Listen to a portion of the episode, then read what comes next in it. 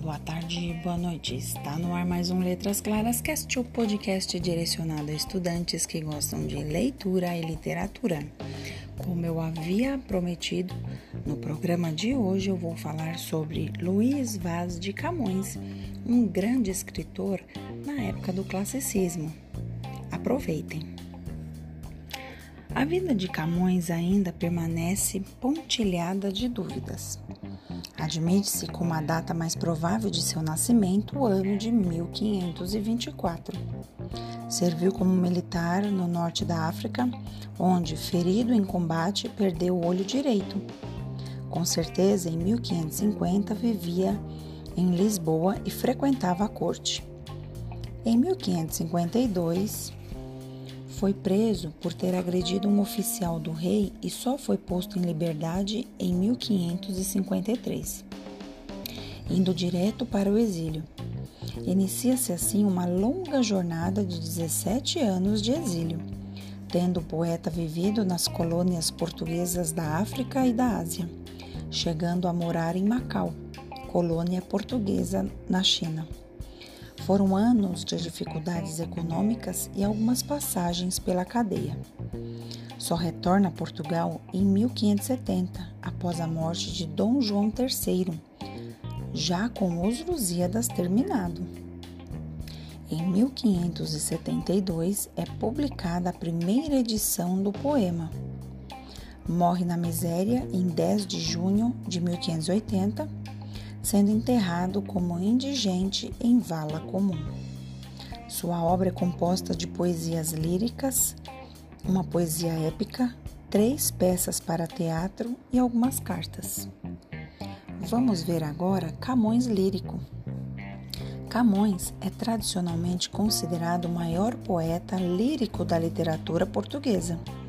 A sua poesia lírica apresenta-se marcada por uma dualidade Ora nos deparamos com textos de nítida influência medieval, ora são poesias perfeitamente enquadradas no doce estilo novo do Renascimento.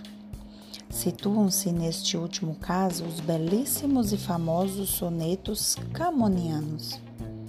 Um dos temas mais ricos na lírica camoniana é o amor, visto como ideia neoplatonismo e o amor como manifestação da carnalidade, no amor como ideia ou espiritualidade que conduz a uma idealização da mulher, é nítida a influência da poesia de Petrarca.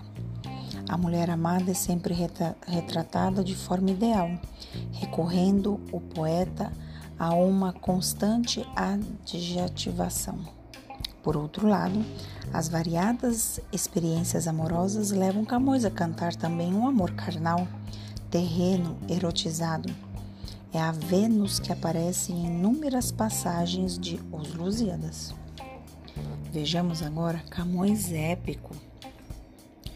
O, livro Os Lusíadas né, é um exemplo claro disso. Publicado em 1572, Os Lusíadas é considerado o maior poema épico da língua portuguesa. Não pelos 8.816 versos decassílabos, distribuídos em 1.102 estrofes de oito versos cada, mas pelo seu valor poético. O poeta deixa expresso o tema da epopeia nas duas primeiras estrofes, a glória do povo navegador português. Os valorosos navegadores lusos conquistaram as Índias e edificaram o Império Português no Oriente. Além dos navegadores, o poeta acolhe no seu canto os reis portugueses que tentaram ampliar o império. Portanto, Camões cantará as conquistas de Portugal, as glórias dos navegadores, os reis do passado. Em outras palavras, a história de Portugal, que nos leva a concluir que o herói do poema é todo o povo português, individualizado na figura de Vasco da Gama. Os dez cantos que formam o poema aparecem divididos em cinco partes comuns a todas as epopeias clássicas. Temos proso, é, proposição, que é a apresentação do poema, com destaque com o tema O Herói, e abrange três estrofes. tem invocação, o poeta pede inspiração às Tágides, ninfas do rio Tejo, para que eles deem o domínio da arte poética, que seria a ideia mais a linguagem. Ocupa duas estrofes. Tem a dedicatória, que o poema é dedicado a Dom Sebastião, rei de Portugal, à época da publicação do poema. São 13 estrofes. Narração é a longa parte narrativa da qual o poeta desenvolve o tema contando os episódios da viagem de Vasco da Gama e a história de Portugal. Estende-se por 1072 estrofes que vão do canto 1 ao canto 10. Na narrativa desempenha papel importante a mitologia Vênus, atuando a favor dos lusos. Baco tentando impedir a façanha portuguesa a todo custo. E por fim, epílogo. São as doze últimas estrofes do poema. O poeta afirma que não mais cantará, não por lhe faltar a arte, e sim porque está desiludido com a pátria, que não merece mais ser cantada. Espero que tenham gostado. No próximo episódio tem mais um pouquinho dos Lusíadas de Camões. Até lá!